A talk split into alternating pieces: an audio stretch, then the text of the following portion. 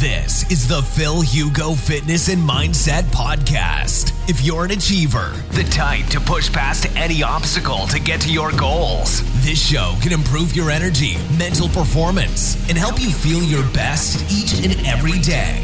Now, your host, a pharmacist, personal trainer, entrepreneur, and he's here to improve your life and help you reach new heights through the power of nutrition, fitness, and mindset. Phil Hugo. Gracias primero a estos dos personajes ahí, Quique y Sergio, porque desde hace un mes se lo están curando este evento, pero mazo, mazo, mazo. Así que un aplauso para ellos dos, porque la verdad, muchas gracias. Bueno, contentísimo de estar aquí. Yo soy Phil Hugo, soy farmacéutico y entrenador personal y he creado una empresa en Estados Unidos en 2018 y hoy vengo para contaros el porqué de que he hecho esto.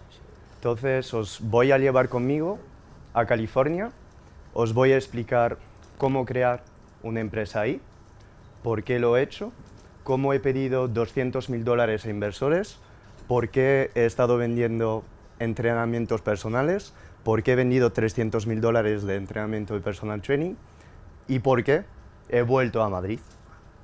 Adelante, ¿estáis conmigo? Vale. Muy rápidamente, ¿quién soy? Eh, me he sacado la carrera de farmacia justo aquí, en CIU, así que este paseo de Príncipe Pío hasta ahí lo conozco de puta madre repasando ahí los apuntes de farmacología, andando pues por ahí, vamos, o sea, me conozco CIU genial. Después de farmacia me saqué un MBA en la Escuela de Negocio del CEU San Pablo, creé Feeling en Estados Unidos en 2018 y luego ya después me gradué en la Universidad de Berkeley, me he sacado una certificación de entrenador personal ahí en Estados Unidos y hoy en día colaboro con una empresa farmacéutica que se llama Faes Pharma, soy director de marketing para el continente África y Medio Oriente. Con lo cual, esto es muy bonito, está de puta madre, son titulaciones, certificaciones. A mí lo que me importa es transmitiros por qué he hecho todo esto. Y entonces vamos a conectar un poquito, porque esto de los diplomas está de puta madre, pero al final eh, yo quiero que os inspiráis un poco. En 2019 eh, empiezo la carrera de farmacia en Francia. Yo soy inmigrante francés, nacido de padres españoles que emigraron a Francia en los años 60 y nací en 1991 y a los 8 9 años eh, hacía crisis epilépticas. ¿Sabéis lo que es? Vale, eh, supongo que tú sí sabes lo que es, que sabes de neurociencia más que nadie aquí. Pues mira, eh, me despertaba por la mañana y convulsaba. Una convulsión es tú pierdes conciencia y estás ahí con tus, con tus cosas, pierdes la respiración, no sabes muy bien dónde estás. Y entonces yo, pues a los 9, 10 años, eh, tenido un poco como un trauma porque todas estas crisis epilépticas nunca las he contado a mis padres. Me las he guardado por mí. Durante seis meses sufría de esto. Y siempre me ha preocupado el porqué de que me pasaba esto. ¿Por qué me pasaba estas tonterías al despertarme?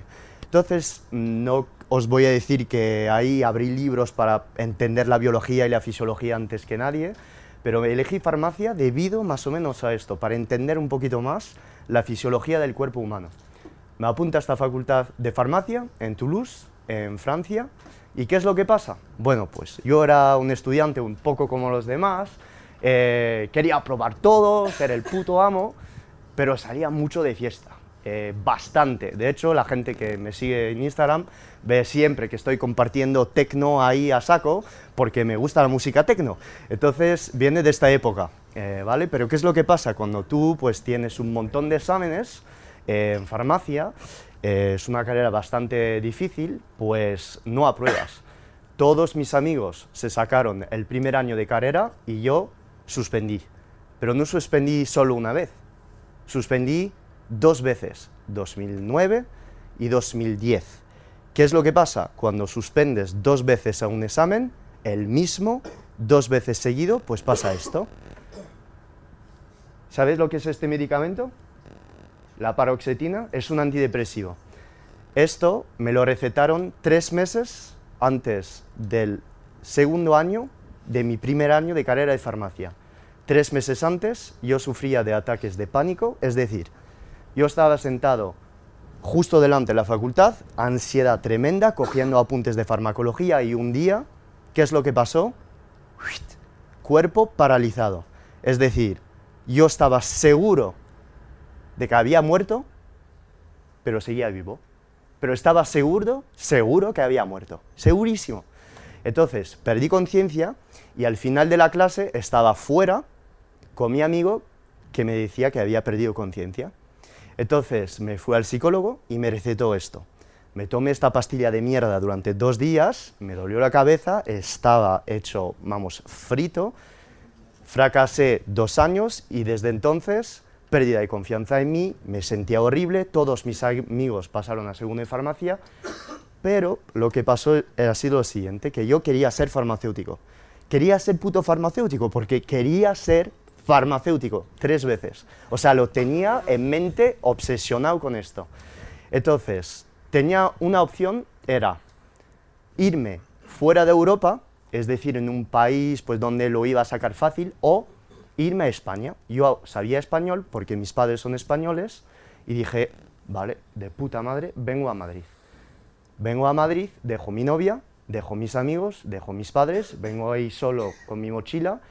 El primer año lo hago en el CEU, San Pablo, ahí en Montepríncipe, y llego a segundo año ahí en la Complutense. Me aceptan y llego al segundo año de farmacia. No os podéis imaginar, después de tres años en primero de farmacia, la satisfacción que eso procure, para mí era una victoria de vida como una boda, como, no sé, pues eh, lanzar una startup y levantar 40 millones de dólares, para mí era tremendo. Estaba el segundo de farmacia mega, mega contento. Claro, ya tenía un método de trabajo, entonces para mí súper sencillo. Solo tenía que duplicar este método de trabajo, llegaba a quinto de carrera y punto, ya está. Ya sabía que iba a ser farmacéutico, con lo cual en mente ya me había quitado la carrera de, de mente. Entonces decidí salir de la zona de confort. ¿Alguien ha leído este libro? Vale, puta madre. ¿Alguien me podría decir, quien quiera, eh? Tres palabras sobre este libro. ¿Qué representa este libro para ti? Eh, yo diría que creer en, creer en lo que puedes hacer. Bueno, tres palabras, creer en lo que puedes hacer. Te digo tres palabras para que lo hagas cortito, ¿eh?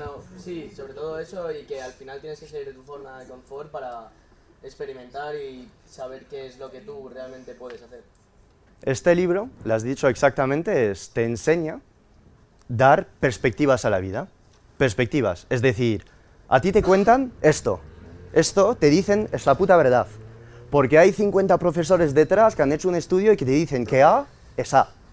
Este libro como muchos otros más, te dice, esto, vale, ok, es verdad, pero también esto es verdad, y esta visión es verdad, y esta visión también, y esta visión también, y también. Y entonces esto te abre la mente un montón, un montón, porque dejas de pensar que la vida es un puto túnel, sino que te abre la mente.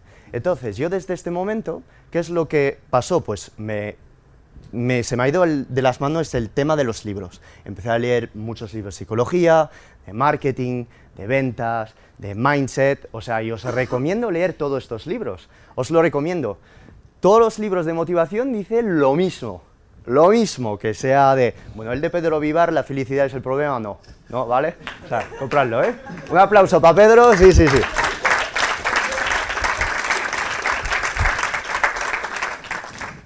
La mayoría de estos libros te dicen, tienes un potencial, pero todavía no has cumplido con ello. Puedes todavía más. Entonces, tú lo crees porque es verdad, siempre es verdad. Y inviertes en ti, lees libros, lanzas empresas, etcétera, etcétera, y tú vas creciendo. Y sigue siempre, siempre. No has alcanzado el 100% de tu potencial, claro, y tú vas creciendo, creciendo, y funciona. Entonces os digo, recomiendo leer todos estos libros. Vais al corte inglés, comprarlo todo, durante dos años los leéis todo y ya después vais por las calles y estáis más energéticos que nadie, ¿ok? Luego después lo que hice es que no que encontré mi propósito, pero es que he visto que con estos tres temas, la nutrición, el fitness y la psicología, estaba curando mis ataques de pánico. Hostias, empecé a ir al gimnasio, empezaba a correr, metí ahí en las calles de Madrid a correr por todos los lados, a comer mejor, a hacer pesas, leyendo estos libros. Hostias, me sentía de puta madre todos los días. Digo, esto es la solución. Y desde entonces, pues paso mis días en Instagram a compartir mi vida y a hacer esto, lo que me mola y lo que a mí me ha ayudado y me ha comido la vida. Me voy en 2012 de viajes. Eh, yo durante pues, la facultad apruebo los exámenes, lo mínimo, 5, 6 y, y ya está. Pero ya tenía en mente irme de España, hacer algo un poquito más internacional. Y esto, en estos viajes, en Inglaterra, en Alemania, en estas capitales, me encuentro, me encuentro con tíos y tías intergalácticas, gente que ya había eh, montado empresas, gente que ya sabía inglés, gente que sabía tres o cuatro idiomas. Y yo digo, hostias, chaval, estás en Madrid, estás dando ida y vuelta a la facultad, aprobando exámenes y solo te sabe español. Y gente que yo me encontraba en estos putos viajes que ya habían hecho, que se habían montado una puta vida. Entonces yo digo, pues hacer lo mismo a aprender el inglés, a montar empresas y entonces esto me da una puta patada en el puto culo, porque no entendía, no entendía el hecho de que había gente que habían hecho más que yo con la misma edad que yo y esto me motivó un montón en 2013 ya invierto un poquito más en mi cuerpo, ya había entendido que las pesas, bueno, sacas el six-pack y todo esto, pero encima de mejorar tu físico, mejoras tu mente un montón y mejoras tu confianza un montón. Entonces iba al gimnasio, hago una sesión de fotos en 2015, se me va de las manos, hago cada año tal, cada vez lo mismo, cada vez se me va de las manos. Entonces, ya después, en 2016, me gradué en farmacia hago el discurso del acta de graduación, que está en YouTube, si lo queréis ver, os vais a partir la polia, que está genial, pero para mí está, esto había sido una victoria tremenda. ¿Por qué? Pues porque hace justo cinco años estaba en la facultad, justo delante, haciendo un ataque de pánico. Y llegó este momento donde yo estaba aquí dando una charla a los demás. Entonces mi cerebro en este momento, en este día, que era el 16 de julio de 2016, mi padre estaba en la audiencia y era la primera vez que venía a verme a Madrid y no le había dicho que iba a dar yo la charla. Os puedo asegurar que desde este día he dicho, hostias, si has conseguido esto, puedes conseguir muchísimas otras cosas. Y desde este día dije, ¿por qué no intentamos irnos a Estados Unidos? ¿Por qué no? ¿Qué había que hacer? Bueno, pues primero controlar un poco el inglés porque no tenía ni idea de inglés. La idea de inglés que tenía eran los pocos libros que yo me había leído en Kindle, los pocos vídeos y algunas clasillas de ahí que me veía en YouTube. Pero si no el inglés, hello, I'm Phil, I'm happy to be living in Madrid y ya está. Entonces, estudié para un examen que se llama el TOEFL. Me saqué este TOEFL, que es un examen que te da acceso a universidades en Estados Unidos, a como mini programas. Fracasé, lo hice, fracasé una vez, saqué como 70 puntos y para la Universidad de Berkeley te piden 79. La segunda vez saqué 83, Era, estaba más feliz que nunca. Luego después en, el MBA del CEU, que hice en el 2017, me gradué y durante el MBA ya empezaba a decir, bueno, ¿por qué a lo mejor no crear un proyecto ahí en la Universidad de Berkeley? Ya que he conseguido el TOEFL, me sé dos, tres idiomas más o menos, ¿por qué no? No tengo nada que perder. Me saco el visado de Estados Unidos y en 2017, ¿estáis listos? Os voy a dar ahora mismo un ticket para subirnos todos en el avión para San Francisco. ¿Lo tenéis? ¿Estáis conmigo? ¿Nos vamos? ¿Sí? Bien, ok. No, porque cuando el avión se va ya tú te quedas, o sea, tienes que... ¿Vale? Ok. Llegamos en 2017, el 15, en Berkeley, Universidad de Berkeley en California.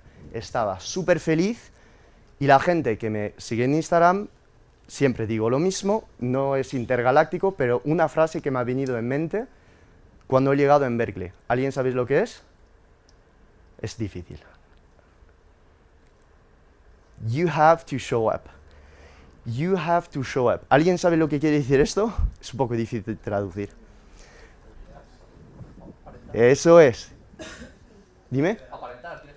Eso es, hermano, eso es. Eso es, bro. Esto es muy sencillo, es llegar a un sitio y decir, no, no, no, excusas aquí, excusas por los suelos. Voy ahí, voy a enseñar mi puta cara y no tengo nada que perder. Al final, si pierdo, bueno, vuelvo para Madrid, da igual, porque sabía que esto estaba petado de inversores. Entonces digo, bueno, pues ala, a tirarlo todo y yo invierto todo en esto, a ver si creamos una startup. Todavía no tenía ni puta idea del producto que iba a lanzar. Cero, simplemente motivación. Llegamos a Berkeley y estas son las etapas que vamos a ver. Cómo monté la empresa, cómo me saqué la titulación de entrenador personal, cómo he creado la empresa con un abogado en San Francisco y luego ya después, por qué decidí hacer eh, de club manager en el Fitness en San Francisco. Entonces, muy rápidamente, cuando llegas a Berkeley, Berkeley es una ciudad estupenda, hay muchos internacionales, California es muy bonito porque es un poco como un lugar del mundo donde tú te encuentras con todo el planeta. Corea, China, Alemania, Rusia, eh, gente de Emiratos, o sea, algo tremendo. Si tenéis la oportunidad un día de poder ir de, incluso de viaje, elegir California porque es una experiencia tremenda. Luego te encuentras con profesores únicos, vas a incubadoras muy muy famosas como es Plug and Play, incubadoras que han creado Dropbox, PayPal, esto es muy bonito. Y los trabajos en la Universidad de Berkeley eran más o menos presentaciones, muchas presentaciones y trabajos en grupo. Habían asignaturas en el programa de emprendimiento que yo hacía, que eran asignaturas pues, de finanzas, de marketing, de cómo crear una empresa, y la que más me gustaba era esta, Business Plan. Business Plan es modelo de negocio, cómo crear un modelo de negocio. Y me gustaba más que las demás porque esta clase te enseñaba a diseñar una presentación y después presentarla a inversores. Entonces yo decía, hostias, ya me puedo quitar la gorra de estudiante.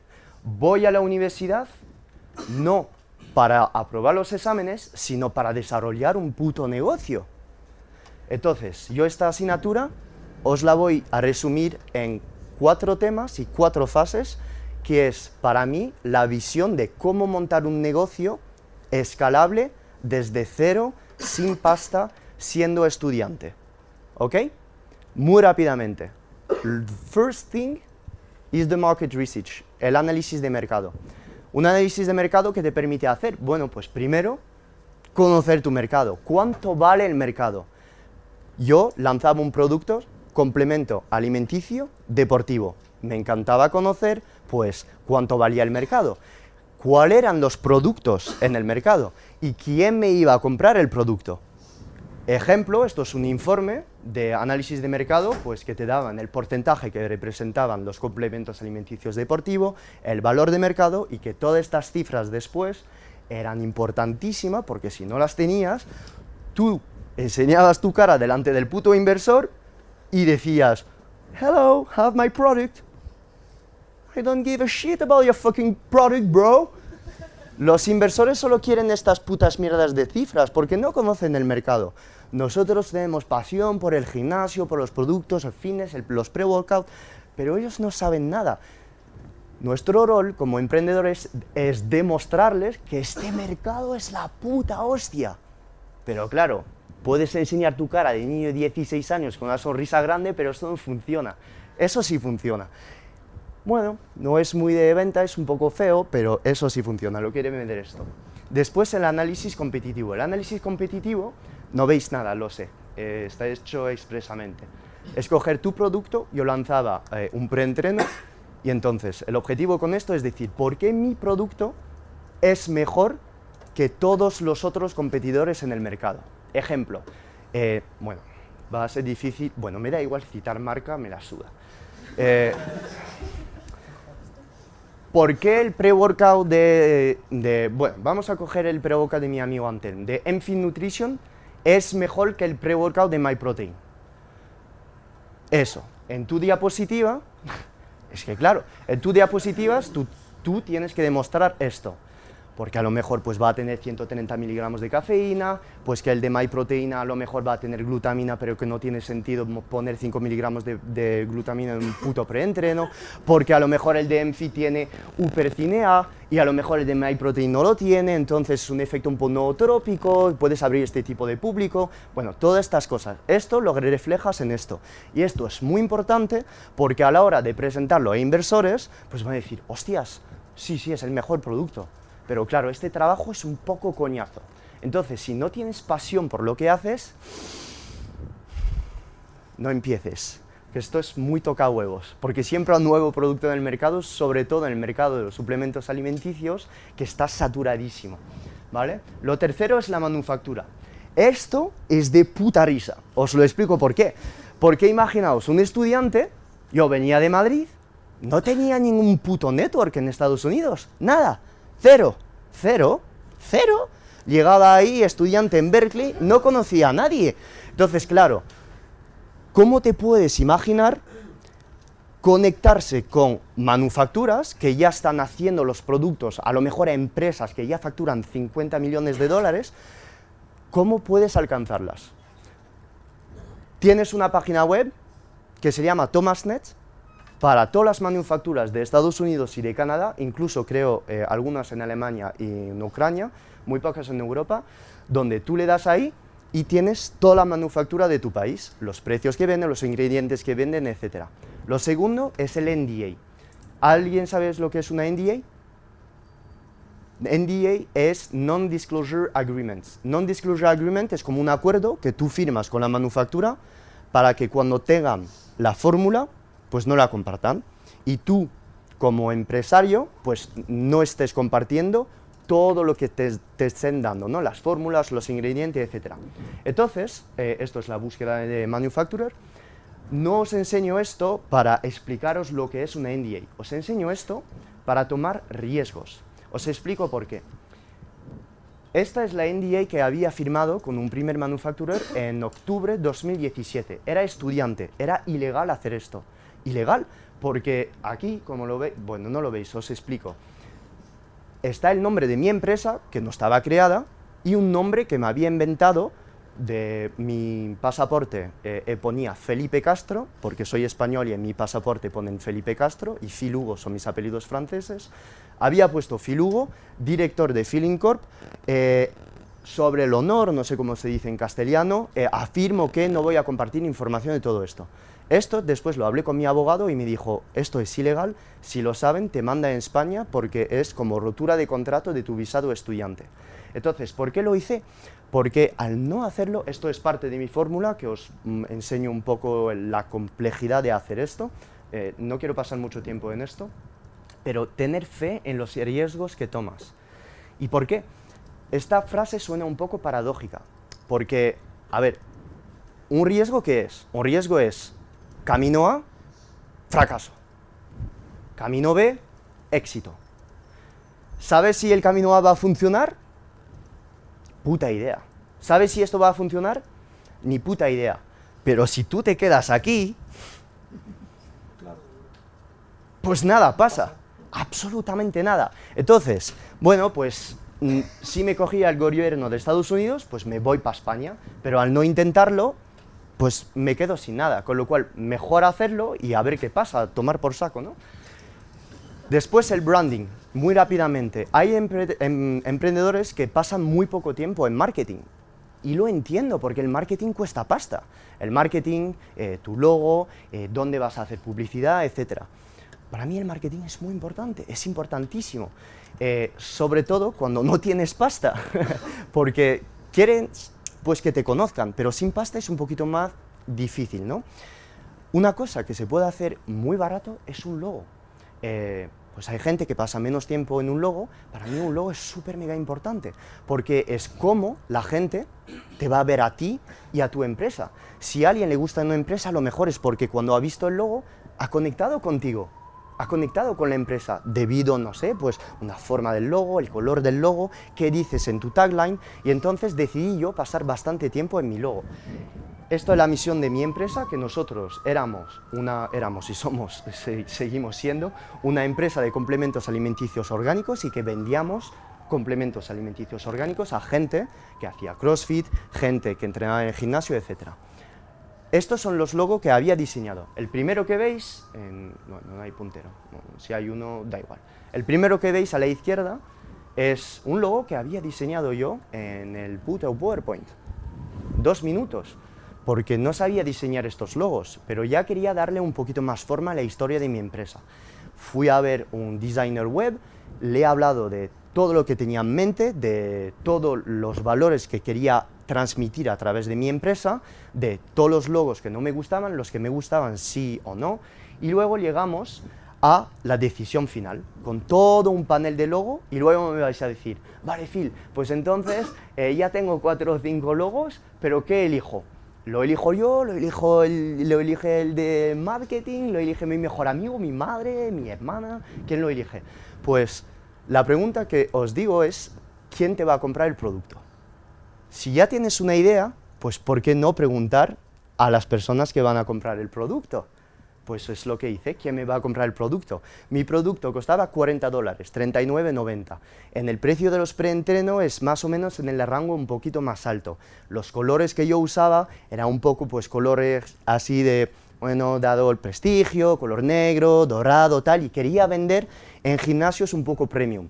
Por hacer la comparación aquí en España, eh, podría ser, por ejemplo, Homes Place o Metropolitan, estos gimnasios un poco premium. Entonces, ¿Qué es lo que hago? Digo, vale, pues seguramente que voy a vender a este tipo de pareja un atleta ahí que no es un atleta de alto rendimiento, que busca eh, ser men's físico o competir en culturismo, más gente de pues 25, 30 años que simplemente se está cuidando y luego después este chaval, bueno, de 35, 45 años que se quiere cuidar, que es a lo mejor un ejecutivo, etcétera, ¿vale? ¿Qué es lo que hago? Yo me apunto delante de este gimnasio que estaba al lado de mi casa, que es Equinox. Eh, ¿Alguien conoce Equinox? Vale, que Equinox es un poco como Homes Place o ahí un gimnasio un poco premium. Cojo esto, mi móvil, con los dos logos aquí. Logo A, logo B. No tenía la pasta para pagarme esto, que eran 150 al mes. Una semana así. Dos horas delante de la puerta así. Hey, sorry, bro. Uh, you have one minute? Yeah. Yeah, I'm just starting my starter right now. Could you choose the logo A or B? Which one would you prefer? B? Perfect, bro. Thank you. 100 personas, a lo mejor en, no sé, media hora. Con lo cual yo después, ¿quién ganó? Oh, este logo. A mí me gustaba, las tres olas ahí, la tagline que le ha dado más o menos relieve y tal, y elegí este logo. Eh, hoy en día estamos con este logo, que es un poquito más bold, más joven, sin las características eh, serif aquí. Y de hecho este logo me ha ayudado a hacerlo también Alberto Wizard. Conocéis a Alberto, ¿no? Vale, pues gracias Alberto, si ves este vídeo, muchas gracias hermano. Después el producto, ya cuando tienes el logo, pues darle forma al producto. Aunque no tengas la pasta para ir a la manufactura y producir el producto, hacerlo en concreto, pues lo puedes diseñar, porque así el inversor lo ve. Tú tienes la etiqueta con las reglas de la FDA, etcétera, etcétera, y luego esto era mi primer producto, un preentreno que se llamaba Luz, ¿vale? que te quería decir light en inglés, y Luz, pues porque este nombre eh, viene un poco de mi historia personal, pero también eh, quería lanzar un preentreno eh, que era más healthy que los demás. No solo un preentreno con 300 miligramos de cafeína y derivados ahí anfetamínicos que te lo tomas y dos horas después de gimnasio está hecho como una puta mierda en el suelo.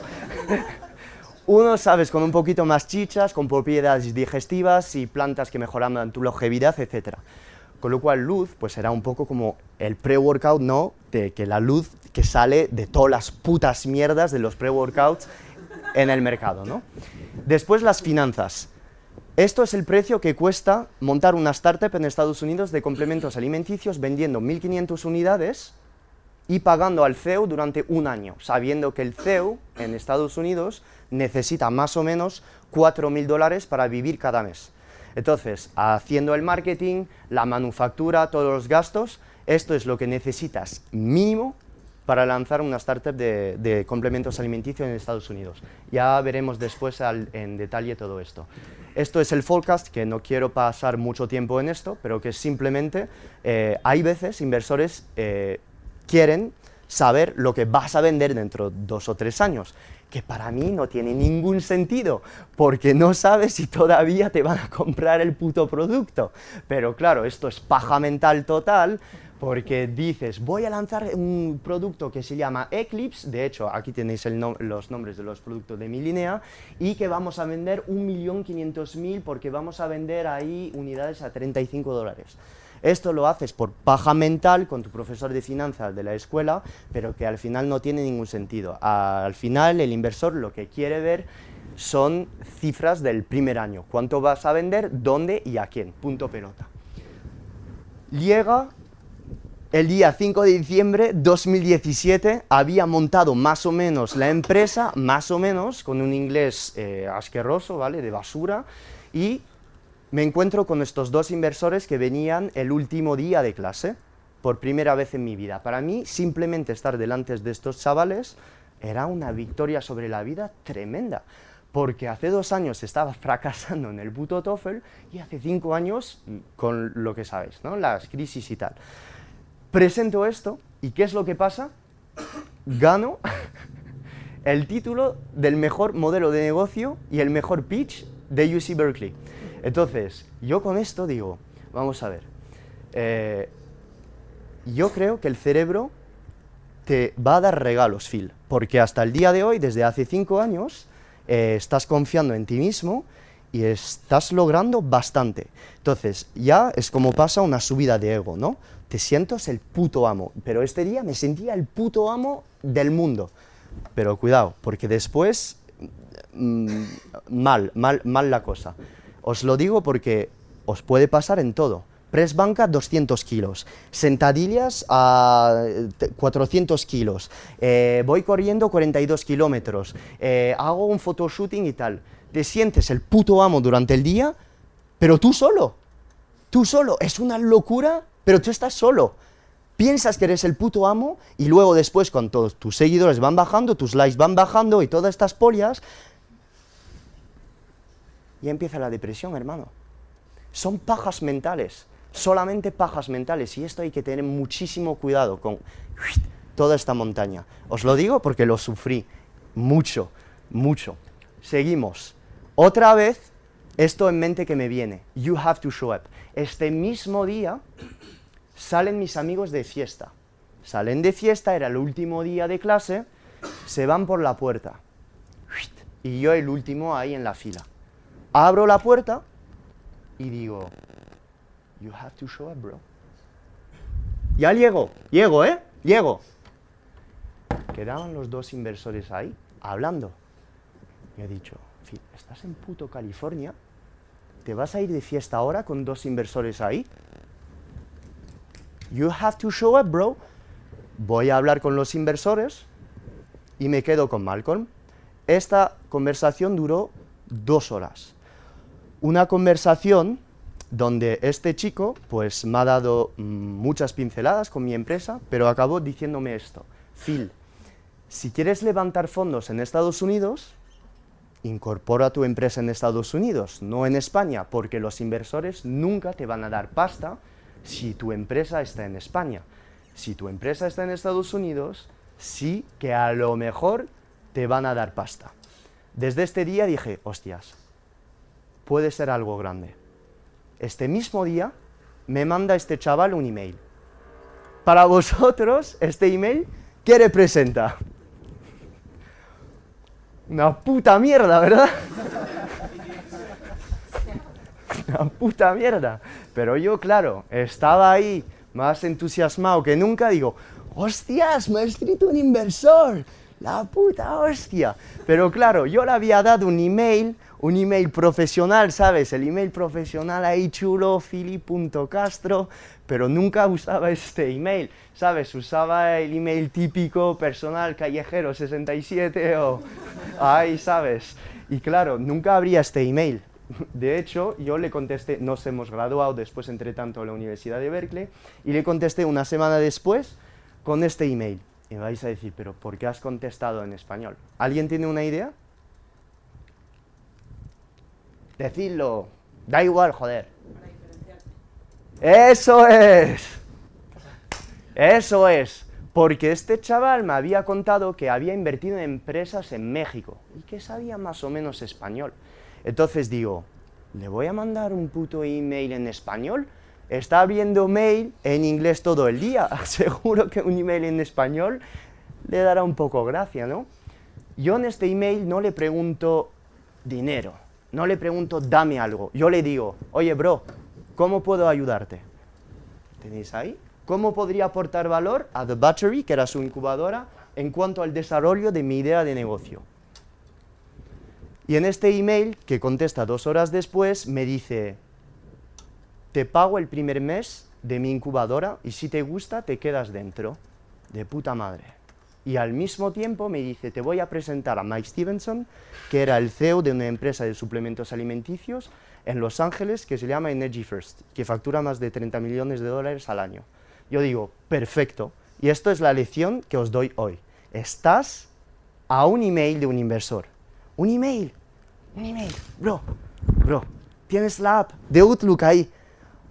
Aquí. Mandas el email. Son 10 segundos.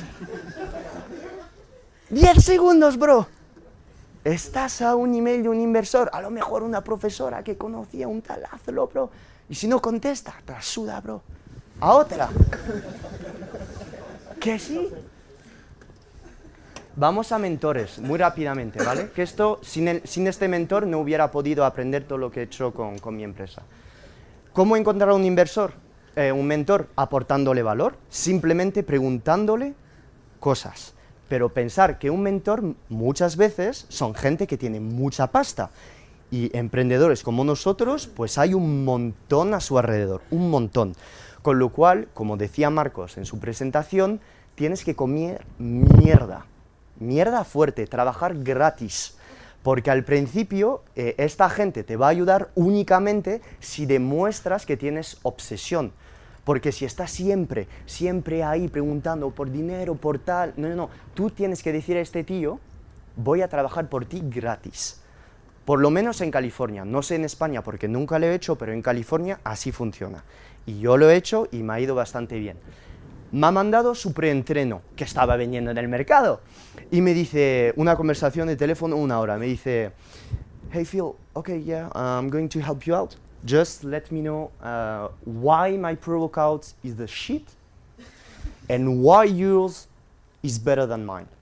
¿Por qué mi preentreno es una puta mierda y por qué el tuyo es mejor que el mío? Perfecto, de puta madre, bro. Cuelgo, paso cuatro horas en analizar su preentreno. Mike, if you see this video, I love you, bro. But your pre-workouts, no. Su preentreno tenía cosas, tal, entonces cogí su preentreno, le dije que era más o menos una basura y por qué el mío iba a ser mejor. ¿Qué me contesta? Un buen mentor lo conoces cuando te pregunta cosas. ¿Alguien sabes lo que es el método socrático? Ah, hacer aprender a las personas por preguntas. Vas haciendo preguntas para, para llegar a una, hacerle llegar a otra persona a una conclusión. Eso es. Este es lo que hacía siempre. Mandaba lista de preguntas. Siempre, siempre, preguntas. ¿Y por qué haces el marketing así? ¿Y por qué lo vas a vender así? ¿Y la facturación en este año, por qué lo haces así? Solo preguntas, preguntas, preguntas, preguntas, preguntas. Y es así que aprendes, porque tú vas buscando la respuesta tú solo. Y es así un buen mentor. Si hay un mentor que dice en tres líneas, haz esto, esto, esto, bueno, bueno, bueno, más o menos. Yo prefiero que alguien me pregunte cosas y así voy buscando solo las soluciones. ¿Cómo encontrar inversores y cómo pedirles 200 mil dólares? Bueno, tienes varias soluciones. Lo primero que tienes que meterte en puta mente es esto. Nobody gives a fucking shit on your product.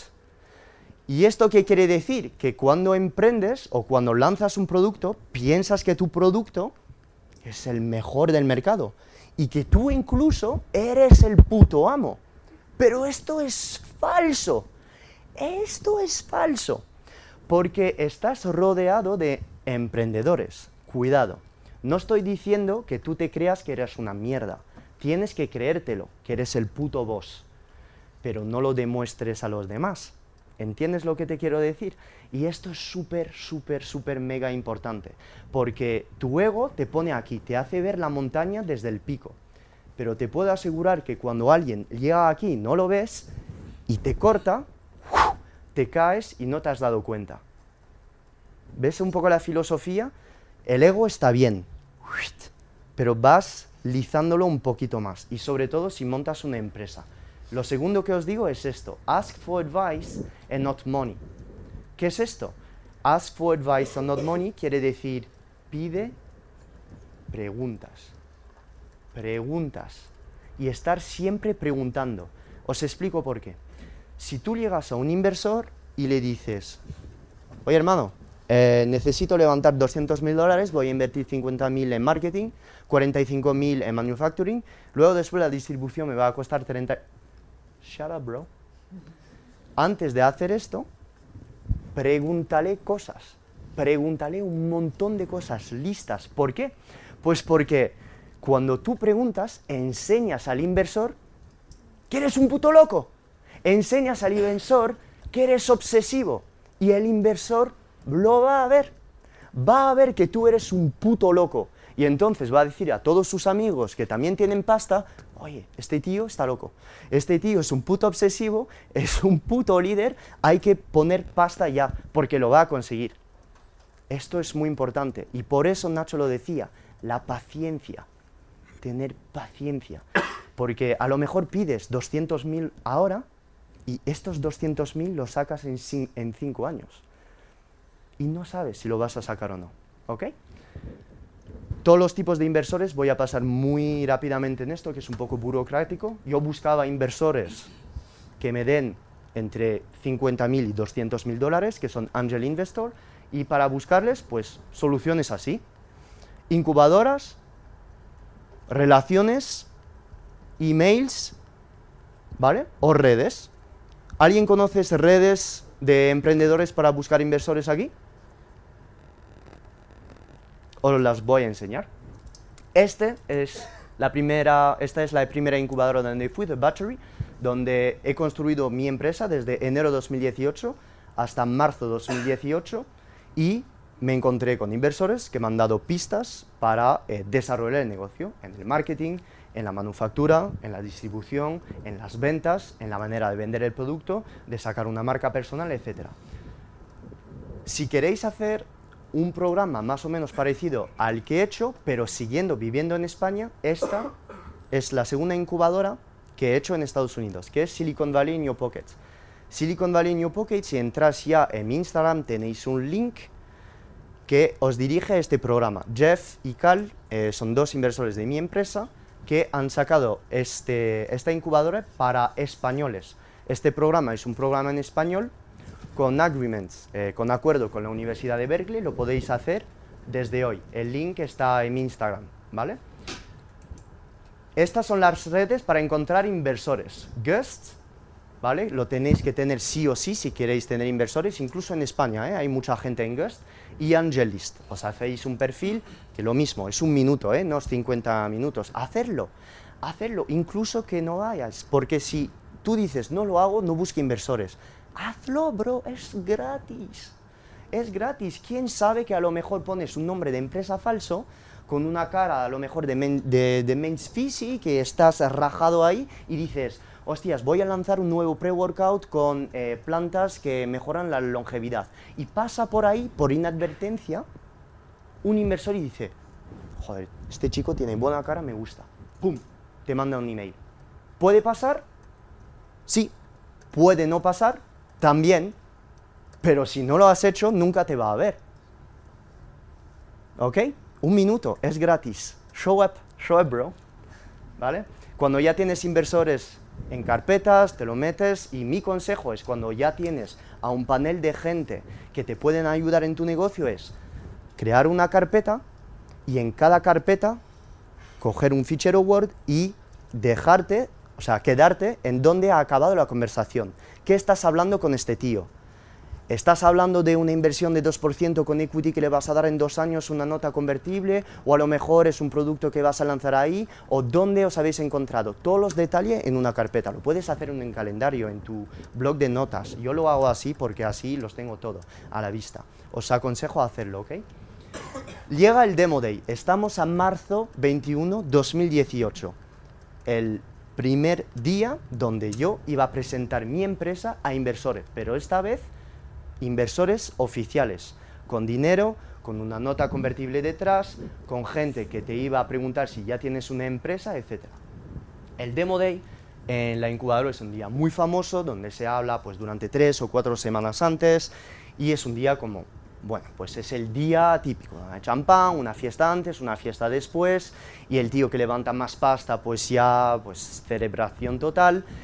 Tengo mi eh, business cards hechas y llega el gran día, donde por primera vez presento mi empresa a todos estos chicos en Berkeley el 21 de marzo. Estas diapositivas que voy a presentar, que no voy a pasar mucho tiempo porque están en inglés, ¿vale? Están en inglés y seguro que estarán en el vídeo del INEF, Em, esto lo tenéis en mi Instagram. Es cómo pedir o preguntar a inversores dinero. Os repito, no te apuntas tú delante de un inversor, dices, quiero 50 mil dólares. Esto es la solución, ¿vale? Y todos lo hacen así. Este método es el eh, método de Kawasaki, ¿vale? Que es un método de durante 7 minutos donde presentas estas 10 slides. La primera slide es el nombre de tu empresa y qué, es lo que vas a presentar en esta empresa. Yo iba a hablar de mi preentreno que, iba, que, había diseñado yo. ¿no? La misión de mi empresa. ¿Cuánto vale el mercado? ¿En qué mercado estoy? Pues estoy en el mercado de complementos alimenticios deportivos estadounidense. ¿Y en qué mercado vendo? En el mercado de preentreno, de 1.1 billion. El segundo aquí es el problema. ¿Qué problema está solviendo? Pues que todos los pre-workouts son hecho basura porque en Estados Unidos llevan 400 miligramos de cafeína, incluso meten polias y los tomas y después estás en el suelo. Encima ponen químicos, ponen gimio, ponen pesticides y entonces vamos a quitar todas estas polias y vamos a lanzar el mío. El mío que es orgánico, que encima tiene eh, ingredientes efectivos y encima vamos a... ¿Ha seguido? de coña, bro. Ingredientes que van a mejorar tu flora intestinal y encima plantas para mejorar la longevidad. Entonces, esto, después esta slide, es demostrar que tú eres único. Es una slide donde tú dices, mi producto es único en el mercado debido a esto. Entonces, esto, por ejemplo, es el momento en esta diapositiva de enseñar tus patentes. Si ya tienes una patente en una fórmula, si has creado pues, una patente de una app y eres el único en tenerla, pues boom, una patente. Esta es la, la, slide patente. Después tu análisis competitivo, tu plan de marketing, dónde vas a lanzar tu preentreno, dónde vas a empezar, el segundo año dónde vas a lanzar, dónde vas a distribuir y después esta slide para mí es la más importante, que es la slide de Management Team. ¿Quién es tu equipo? Muchas veces te cruzas con emprendedores, a lo mejor entrenadores personales, dos entrenadores personales. ¿Quién es entrenador personal aquí? Hostias, me esperaba más. ¿Sois más alumnos del INEF aquí? ¿No queréis ser entrenadores personales? Vale, que no digo nada, ¿eh? que lo tenía súper clavado en mente, que me voy a encontrar en INEF solo con entrenadores personales. Vale, vale, ok. Eh, pues esta slide es muy sencilla. Si tú quieres levantar fondos eh, delante de inversores, tienes que demostrar que tu equipo es la puta hostia y que eres experto en el mercado. ¿Por qué? Imagínate, con un amigo entrenador personal, quieres lanzar una empresa en finanzas, una app de fintech te vas al inversor, oye, bro, eh, tengo una idea eh, de una app fintech eh, que vamos a lanzar para un mercado en China. Vale, perfecto, enséñame tu plan de negocio. Tiene un plan de negocio, tal, ¿sabes algo del mercado tú? Sí, sí, bro, es que he leído una revista el otro día, tío, y también me he suscrito a una revista Times y la leo cada dos, dos veces por semana. No, eso no vale. No vale no vale porque tienes que demostrar que eres el puto boss en tu mercado. Por ejemplo, si cogemos a Pedro, CrossFit. Pues tiene todo el sentido del mundo que Pedro tenga un centro de CrossFit, que tenga este podcast, que tenga este Instagram, porque todo lo que hace está en coherencia con su background profesional y encima has estudiado INEF. Algo que tenga coherencia con tu background. Si ya has tenido una carrera, a lo mejor has estudiado ADE y te estás lanzando pues en, eh, lanzar un suplemento de, fitness, bueno, pues funciona, porque en ADE a lo mejor sabes de negocio, pero vas a necesitar a, a alguien que manufacture o que sepa de complementos alimenticios. ¿Ok? ¿Entendéis la lógica? Un experto en el mercado. Si no lo tenéis, os aseguro, nunca he visto a alguien, nunca, con todos los emprendedores que he visto, todas las start- startups que he visto levantar fondos, alguien que haya levantado fondos que no tenía en su equipo alguien experto en el mercado. Nunca lo he visto. Empezar en algo que os apasione o que sepáis. ¿Vale? ¿Ok? Business model, cómo vas a generar dinero, qué vas a hacer durante este año y cómo vas a gastar la pasta. Quiero 200.000. Vale, ¿cómo lo voy a gastar? Nosotros íbamos a gastar 47.000 dólares en manufacturing, íbamos a gastar en marketing, íbamos a gastar en distribución. Todo esto lo tenéis que plasmar. ¿Ok? Una vez más, en mi Instagram tenéis el link para este programa. Después de este pitch, eh, la, directora de UC, la directora de UC Berkeley mandando mensaje en LinkedIn, se ha hecho muy famoso el pitch en Berkeley, ha sido una locura increíble. Entonces, si queréis hacer lo mismo, esto lo tenéis en mi Instagram. Incluso si no lo hacéis, mirarlo, porque a lo mejor, como me ha pasado a mí hace seis años, os viene la chispa y estáis un día andando en la calle con la dopamina por las nubes y decís, hostias, tengo una idea. Pues, ¿por qué no, no? Entonces, ya vemos muy rápidamente que esto es muy burocrático, cómo crear una empresa en Estados Unidos siendo estudiante sin pasta. Entonces, llegamos aquí, yo estaba en Berkeley, estudiante, mayo 2018, y digo, ¿cómo crear una empresa? Hoy en día puedes crear una empresa con tu móvil, te vas a Rocket, Lawyer, Rocket Lawyer, que es un- una página web donde puedes, a ver, ¿cómo se pone esto? Vamos a ver. Te vas a esta página web, ah, estamos cortando el hilo. Perfecto. Te vas a esta página web y dices, quiero crear esta empresa, que es una empresa de tal, y en cinco minutos la tienes. ¿Qué es lo que pasa? Que cuando eres estudiante español en un territorio extranjero y aquí en este caso Estados Unidos, mi visado no me permitía hacer esto. Entonces tuve que pasar por un abogado que lo tenga todo legal, etcétera, etcétera. Ha sido un coñazo tremendo y hemos decidido crear una C Corp. ¿Alguien sabe lo que es una C Corp? Una C Corporation? Vale, en Estados Unidos tenéis, es- son preguntas un poco complicadas, lo sé, perdón. Eh, LLC es, son las SL, ¿vale? Limited Liability Corporation en Estados Unidos. Después tenéis em, las S Corp, que son como SA, pero simplemente para gente que vive en Estados Unidos. Y después C Corp, que son como las SA aquí en España. En Estados Unidos, los inversores, sobre todo en California, si no tienes una C Corp incorporada en el estado de Delaware, que es un estado cerca del estado de Nueva York, difícilmente te van a dar la pasta. En Delaware los impuestos son bajísimos. Algunos estados, incluso aquí en España, dicen que es un paraíso fiscal porque los impuestos que pagamos son muy bajos, muy, muy bajos. Eh, en Estados Unidos yo pago 21% de impuestos. Y en España aquí pagáis un autónomo que factura 45.000 son 45%, ¿no? Y empresas más o menos el 40% del impuesto sobre la... el 25. Entonces, en Delaware tú pagas 21% si yo vendía en España, pero si ya luego está, alguien compra fuera de España, este porcentaje va bajando. Incorporar una empresa en Delaware tiene muchos beneficios, pero claro, como lo cuenta Marcos en muchos podcasts, es fraude fiscal si todos tus clientes están en España y tú estás viviendo en España. ¿Por qué? Pues porque eres residente de España, tienes tus clientes en España, pero tú estás pagando impuesto en otro país. Y esto os lo digo, pero hasta hace un mes que Marcos me diera una clase de fiscalidad durante tres meses, no entendía. ¿Vale? Con lo cual esto tenerlo claro, que la gente, los emprendedores que digan, "No, yo lo incorporo en Delaware, bro, soy el puto amo, no, no, si estás viviendo en Madrid con los clientes en Madrid, es fraude fiscal, punto pelota. Si ya tienes eh, clientes en otros países o en Estados Unidos y que tú operas en Madrid, no es fraude fiscal.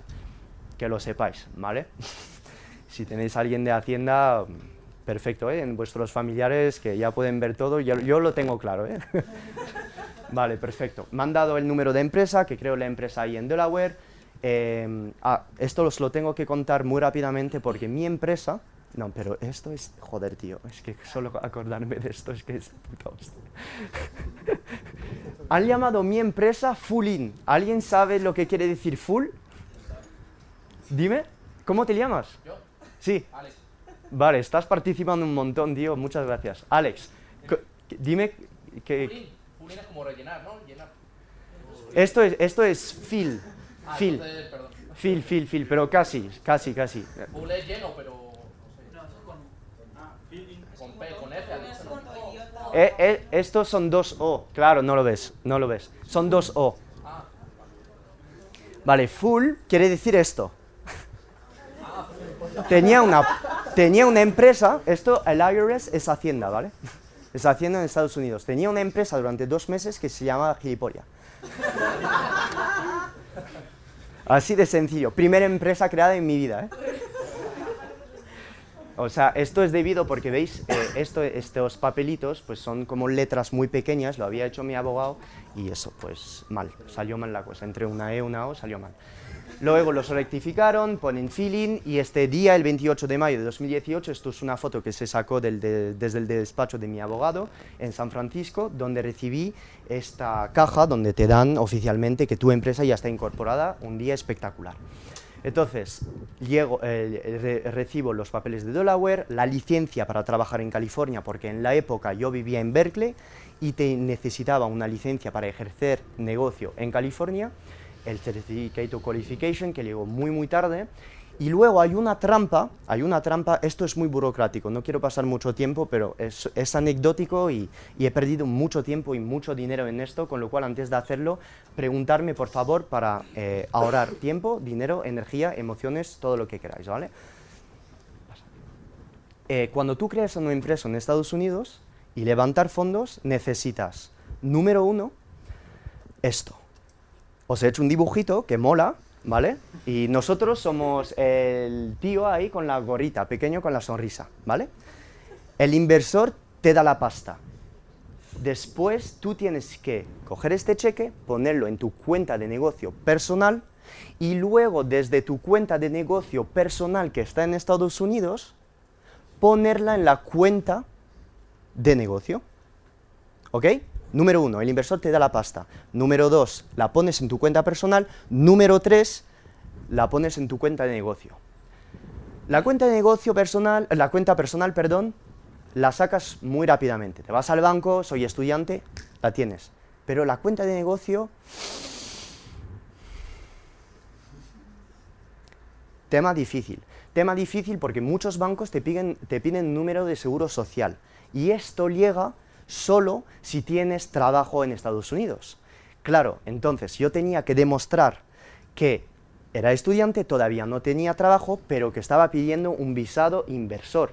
Esto os lo prometo, no os voy a contar todos los detalles, pero ha sido una locura horrible. He perdido tiempo, dinero, muchísima pasta, con lo cual no hacer este camino, preguntarme si queréis ya en las rondas de pregunta o por Instagram como lo he hecho, porque eh, la verdad es que perdí más de 10.000 dólares en esto, en serio. Después eh, yo le mando esto al, inversor, el inversor me dice, vale, mm, ok, intriguing, eh, si el dinero acaba en la empresa, eh, no problem. Perfecto, recapitulamos, cuatro condiciones para levantar fondos en California como estudiante. C Corp en Delaware, una cuenta personal, una cuenta de negocio, pedir una nota convertible, que podéis pedir el dinero de cualquier forma, pero una nota convertible es, alguien te da un préstamo y luego ya después, dos o tres años después, tú conviertes este préstamo en equity en tu empresa, en shares, en acciones, acciones, ¿no? Acciones. Y luego después tienes que tener un producto viable mínimo, un MVP. Esto es, por ejemplo, una muestra o un producto que sea una puta mierda eh, de, de tu suplemento. En mi caso era pedir a la manufactura que me mandasen, mandasen, mandasen. Ya veis mi, dónde estoy, ¿eh? O sea, que me mandasen eh, 100 unidades de mi producto. Esto, tela, era tela. Tela muy, muy difícil porque me pedían eh, 4.000 dólares para hacer esto y todavía no los tenía. Este inversor ha sido muy simpático, me encontré con él en agosto, este día, esto era mi casa en Berkeley, que vivía con mis roommates, esperándole con mi producto y diciéndole que mi empresa ya estaba incorporada, y me manda este correo. De puta madre, te voy a dar 5.000 dólares. ¿Cuánto estaba pidiendo? ¿Alguien se acuerda?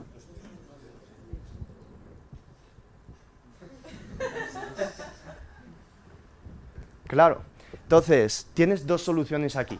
O dices, joder, tío, nunca lo voy a conseguir, eh, voy a necesitar vivir 15 años en Estados Unidos para levantar esto, o sigues con tu locura, diciendo, bueno, joder, tío, 5.000 dólares, me puedo sacar a lo mejor 100 unidades de producto. Con estas 100 unidades, ya después lo puedo poner en Amazon. Puedo a lo mejor hacer 10 ventas. Luego con estas 10 ventas, voy a hablar con el otro amigo del inversor que a lo mejor me va a dar 10.000 dólares. Con estos 10.000 a lo mejor puedo lanzar otras unidades. Y ya llego a lo mejor a 200 unidades. Y en mi mente estaba loco, estaba seguro de que iba a funcionar. Segurísimo. Digo, voy a hacer este, después este y este, y después me voy a la Venture Capital de San Francisco. Algo, una locura. Pero estaba tan seguro que iba a funcionar que lo hice. Y no tenía nada que perder. Estaba yo ahí. ¿Para qué pasar tiempo a beber mojitos en Los Ángeles si podía hacer esto? Entonces invertí todo mi tiempo a hacer esto, intentándolo, todos los putos días. Llegamos, me gradúo en la Universidad de Berkeley, trabajo por esta empresa de suplementos alimenticios eh, del mercado MLM, que es un mercado de multilevel marketing, aprendo un montón en el, departamento de marketing sobre cómo lanzan productos, eh, paso mis días viendo los productos, haciendo críticas, etc. Esto ha sido una pasada de prácticas, lo recomiendo, que si queréis trabajar en algo, antes sois estudiantes aquí, ¿verdad? Que si queréis trabajar en un sitio, elegir empresa que tenga que ver con vuestra pasión o lo que queráis hacer a largo plazo, para tener una idea más o menos antes de elegir un trabajo. Hago mi certificación de entrenador personal, que es una certificación de la NASM, National Academy of Sport and Medicine, que había estudiado al mismo tiempo, al mismo tiempo de hacer las prácticas. Todos los días me levantaba a las cinco y media y durante una hora al estudiar el libro y por la noche ya practicando. ¿no? Me saco esta certificación y ahora estábamos a octubre 2018. Octubre de 2018 ya graduado de Berkeley en búsqueda de trabajo y digo, hostias, tengo un montón de tiempo delante de mí.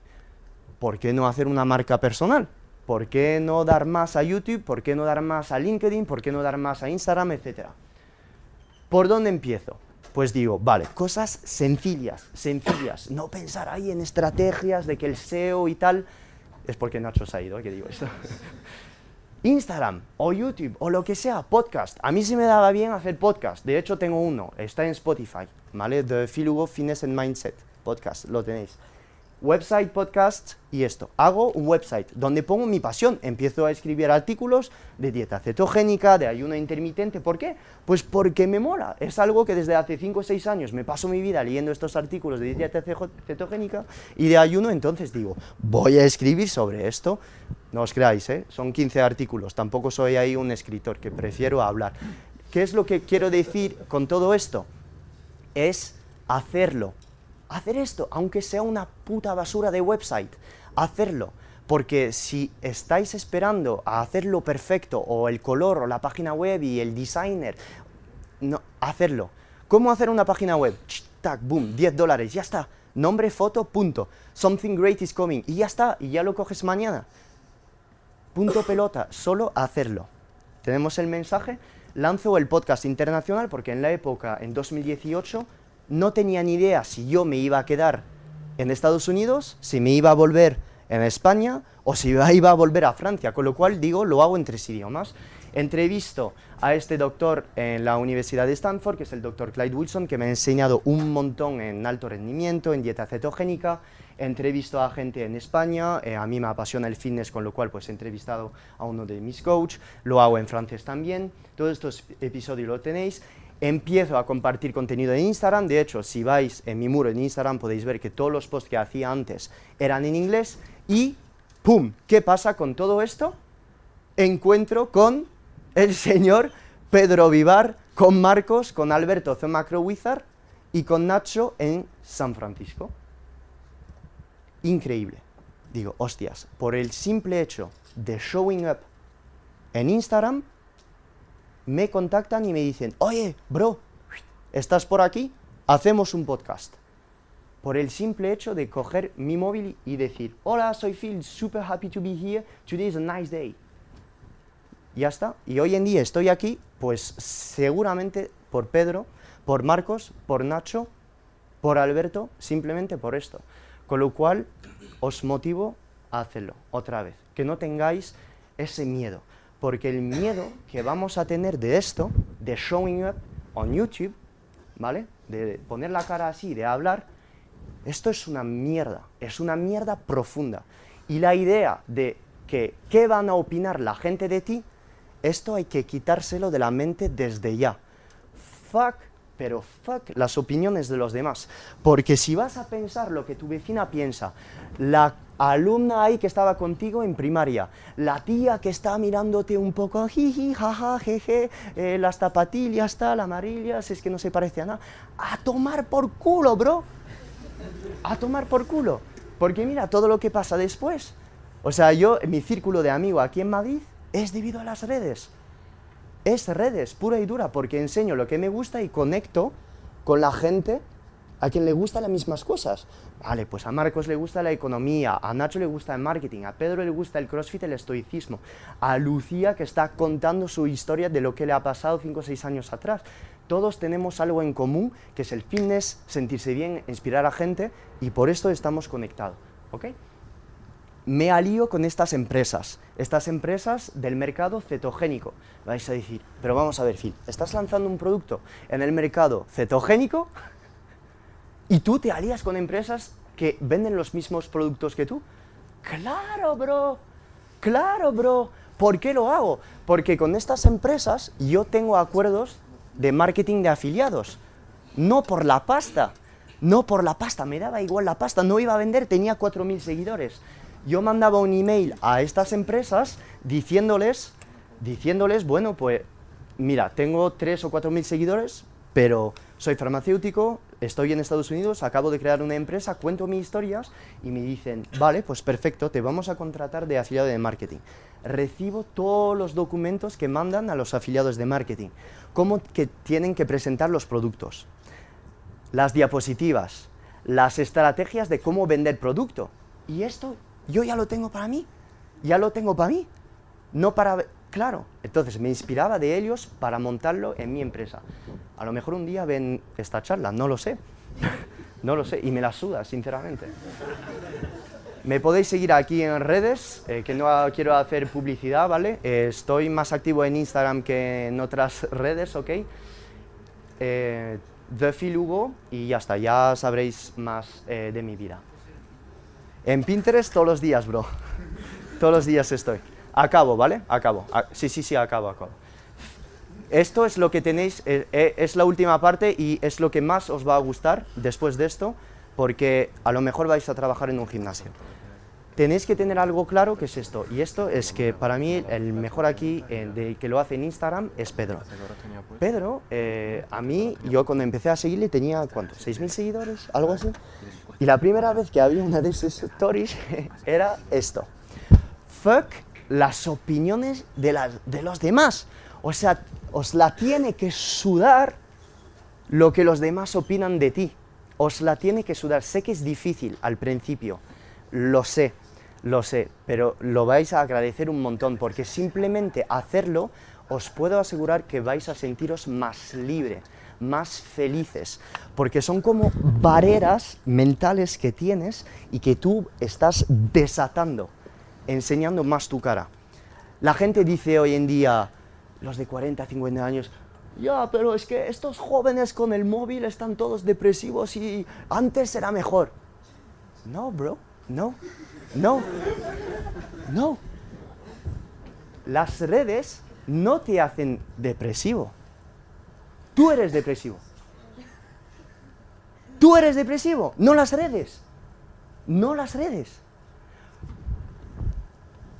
¿Qué te está impidiendo coger tu móvil, hacer una story diciendo de cómo te ha sentido la charla, qué vas a hacer en dos semanas? ¿Qué, qué- es lo que te impide esto? Lo que tenemos aquí. Y lo que tenemos aquí son todas las polias mentales que nos han puesto en el puto cráneo desde que tenemos 5 años. Los profesores de universidad, que tienes que tener un 5 para aprobar, y la gente que te ve ahí en la calle, que si no llevas una camisa no planchada no puedes ir a esta empresa. Os lo dejo, ¿vale? Os pongo una semilla, ¿ok? Acabamos con esto que es la parte la, donde hay que pensar menos. Esta es la, muy rápidamente, es la empresa con la que estoy trabajando ahora mismo, que es una manufactura en el estado de Utah, que es una manufactura que tiene estas patentes de suplementos alimenticios. Eh, ¿Alguien conoce estas patentes? ¿Le suena? Eh, Lactospor, Lactosporin, ¿sí? Pues que son patentes mundiales con donde tú cuando compras un probiótico, cuando compras un preentreno, enzimas digestivas, vale, pues esta manufactura tiene todas estas patentes. Me vais a decir, ¿cómo has estado en contacto con Shain, que es el CEO de la empresa? Pues lo mismo un email. Un email. He mandado un email a una persona que probablemente conocía a este chico. Esta persona es Daniel, que ahora mismo está en mi equipo, es parte de la empresa, y me ha dicho, conozco a Shain.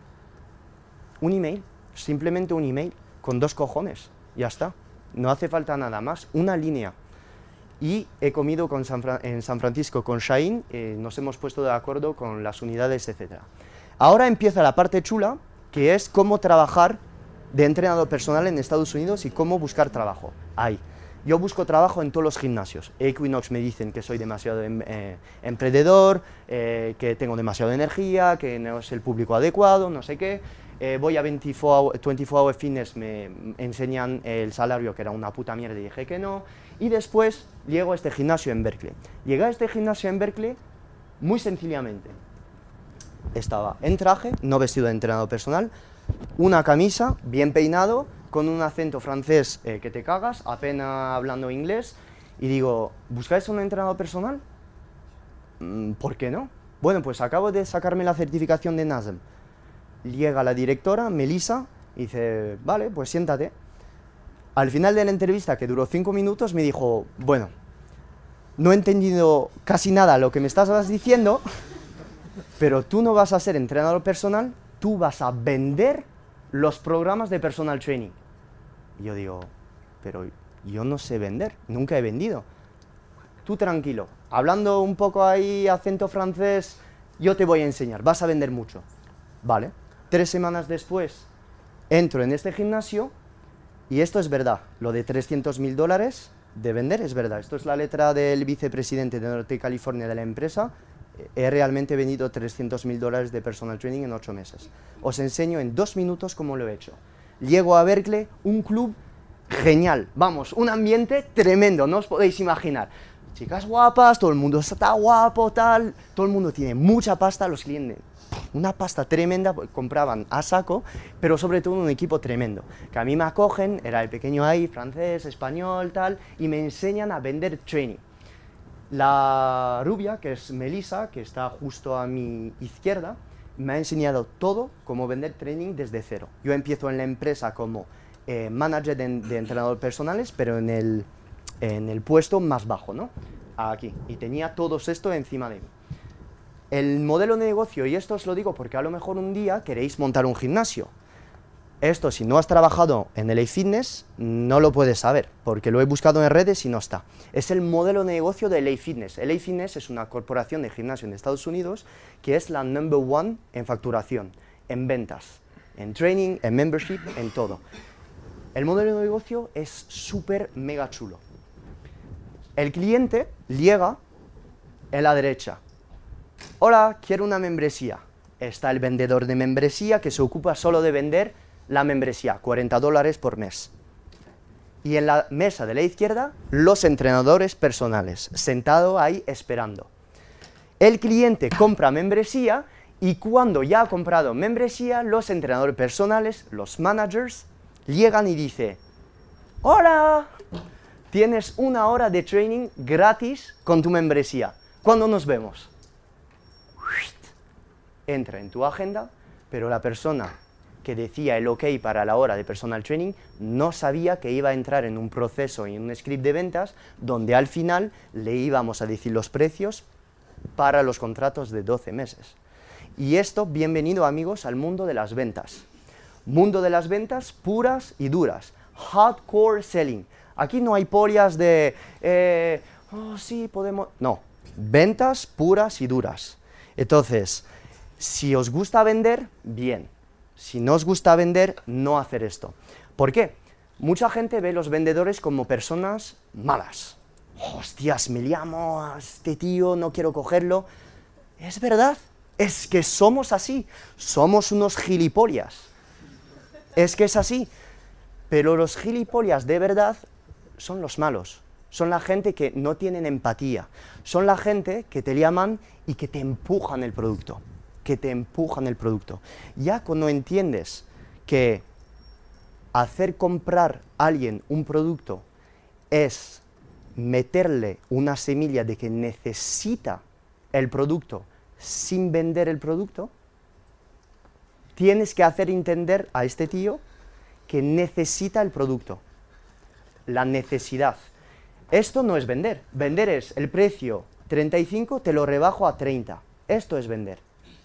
Pero tú puedes hablar con un tío, explicarle que hay una necesidad que no está completando. Y es por eso que el fitness es muy fácil vender. Porque tú vendes una imagen de alto rendimiento, de que estás de puta madre y que hay un gap entre la salud integral y el estado del tío ahora mismo. El fitness es muy fácil vender.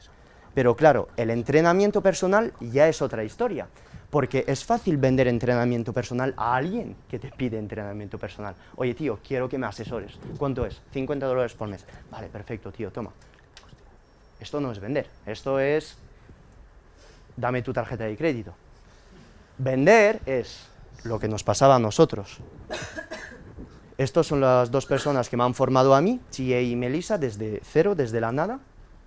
Te dicen, no quiero comprar entrenamiento personal, no necesito, no tengo tiempo, soy un project manager, no tengo la pasta, eh, a lo mejor mañana déjamelo pensar.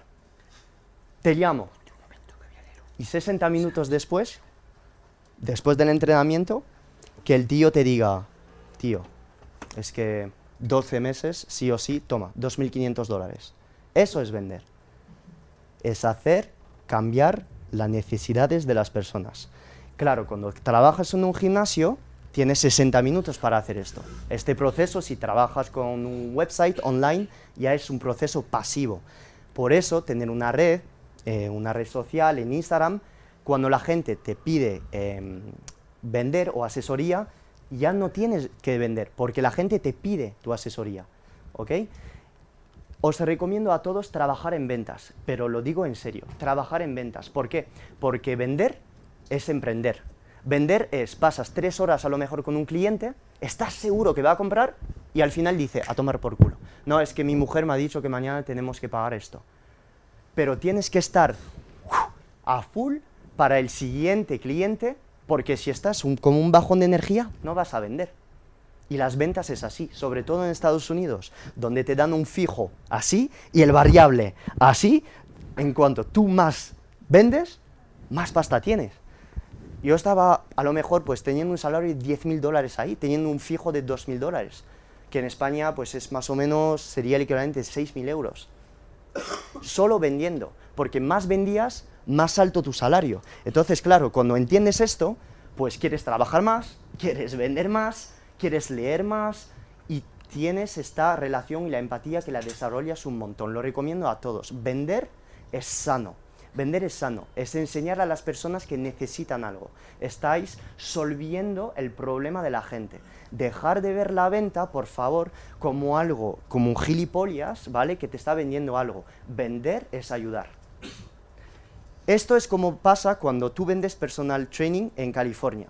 Es una competición sana. Todos los clubes con los resultados y tenía que ser, pues ahí, vamos, el mejor club de puta madre. San Francisco, la hostia. Esto mi amigo José del Club de San Francisco que pone 212, esto quiere decir un contrato a 2.500 dólares. Y estábamos contentos, celebrándolo, que un amigo nuestro pues había vendido, pues celebrándolo una competición sana, ¿vale? Op, esto, cuando vendía, los huevos quieren decir que estás a punto de cerrar, de, cerrar una venta, ¿ok? Me llega el visado H1B, todo me iba bien con el EFINES, me quedan solo dos minutos. Me iba bien todo con el EFINES y con mi abogado decidimos cambiar la estrategia de visado. Mi abogado me dice, ¿cómo te llevas con el EFINES? Bastante bien. el vicepresidente me había dicho, oye, ¿te quieres quedar más tiempo con nosotros? ¿Cuándo acabo tu visado? Pues mi visado acaba en octubre de 2019. Vale, ¿cómo hay que hacer para que tú te quedes en Estados Unidos? Pues yo digo, muy fácil, hacer este visado, el H1B, que es un visado de sponsorship, donde la empresa dice al gobierno de Estados Unidos que te van a sponsorizar, sponsorizar, ¿no? Van a decir al gobierno que este tío es el puto amo y que le queremos en Estados Unidos. Yo súper contento, digo, hostia, es una estrategia tremenda, voy a quedarme con esta empresa tres años y encima de esto voy a poder levantar fondos para mi empresa en paralelo. Me hacen la letra Ley Fitness, todo genial, y me hacen una promesa de promoción como director del centro en San Francisco porque estaba vendiendo a saco. Me lo ponen ahí. Luego, conflictos administrativos, yo era CEO de una empresa en Estados Unidos oficialmente y mi asesor fiscal un día me llamó diciendo, Phil, no puede ser. No puede ser un CEO y a la vez que una empresa te sponsorice. Es ilegal. Tienes que emplear a alguien y ponerle de manager de tu empresa. Os puedo asegurar, yo estaba hasta la polla de todo, que cuando te llega esto a las 10 de la noche, estás, estás cansadísimo. Pero había que hacerlo. Empecé a hacer todos los trámites para encontrar un manager y hacerlo. Tiempo invertido, que no servía de nada al final. Llega mi cuenta de negocio de Feeling, hago mi primera inversión de 100 dólares, estamos a marzo 2019, daros cuenta que ta- he- he tarda- ha tardado un año en crear la cuenta de negocio, lo digo a mi inversor que ya me manda el dinero y luego llega a San Francisco. Llego a San Francisco en este club de 3.600 miembros, 80% de chinos, y os puedo asegurar que vender training a chino, tela, tela, pero tela no de la marinera más alta de lo que, o sea, tela, ¿eh? porque no es la misma cultura.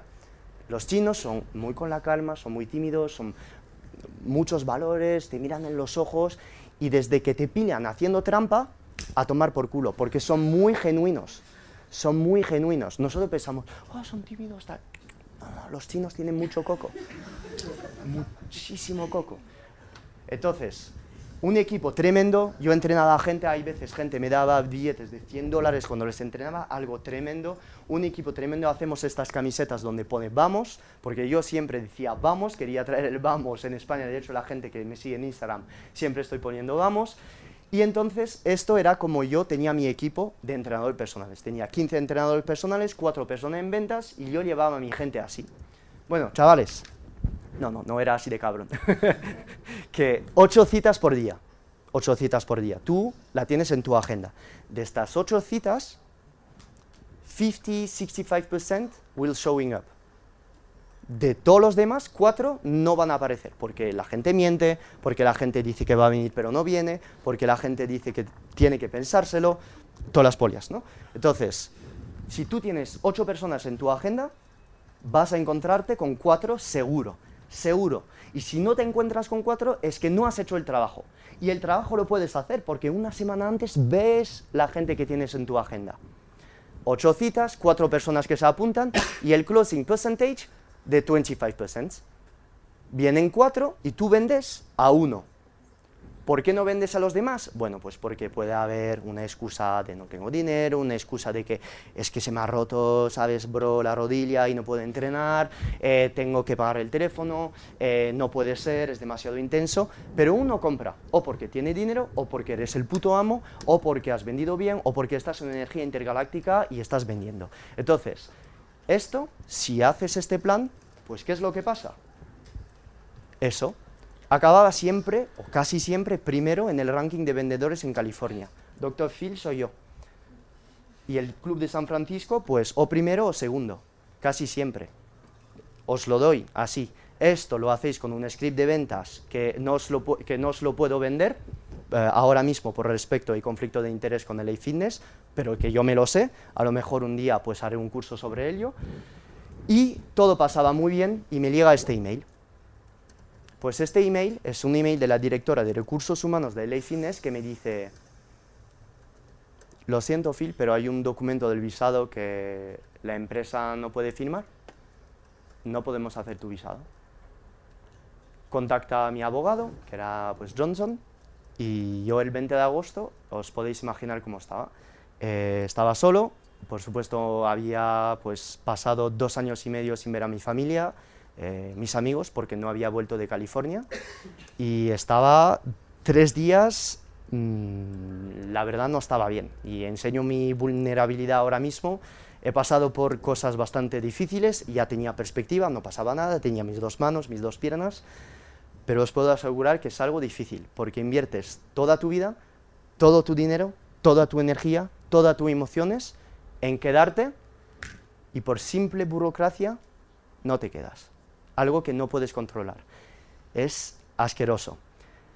Me mandan muchos mensajes mis amigos de Leifines, que era mi familia, o sea, mi trabajo era mi familia porque no tenía familia ahí.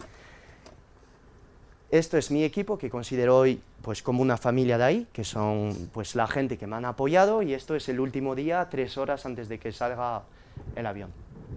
¿Cuáles son las perspectivas que vemos y las conclusiones?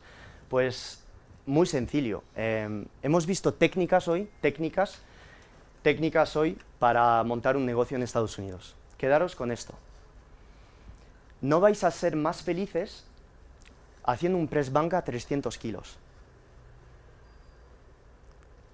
Estáis ahora con la alegría del mundo. Ser feliz es ahora. Ahora. Ahora.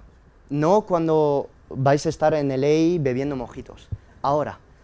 La felicidad es en el proceso. Toda la gente que os rodea os va a decir que los objetivos que estás poniendo nunca los vas a alcanzar. Y que estás loco. Ver el objetivo como ya cumplido. Esto funciona y te hace feliz a ti. No busques la felicidad en tu alrededor, la tienes ya. Esto, felicidad es paciencia, paciencia. Levantar fondos en un año, dos años, tres años, hacer press banca 300 kilos. No, no, no, paciencia. Paciencia, porque si amas la paciencia, eres feliz todos los días, bro. Fe y disciplina. Hacer cosas que nadie ve, pero que a ti te hacen feliz, porque te hacen avanzar hacia tu propósito. Os dejo con la tagline de mi empresa, Empower your uniqueness, invierte, invierte en tu propósito, podera tu propósito, abrazos intergalácticos. Muchas gracias. This has been another episode of the Phil Hugo Fitness and Mindset Podcast. If you enjoyed the episodes, leave an honest review in iTunes so other like minded individuals can conquer their goals too. If you want more content and free info on how to take your health and athletic performance to new heights, visit philhugo.com to be on the cutting edge with the latest info in nutrition, fitness, and all things performance mindset.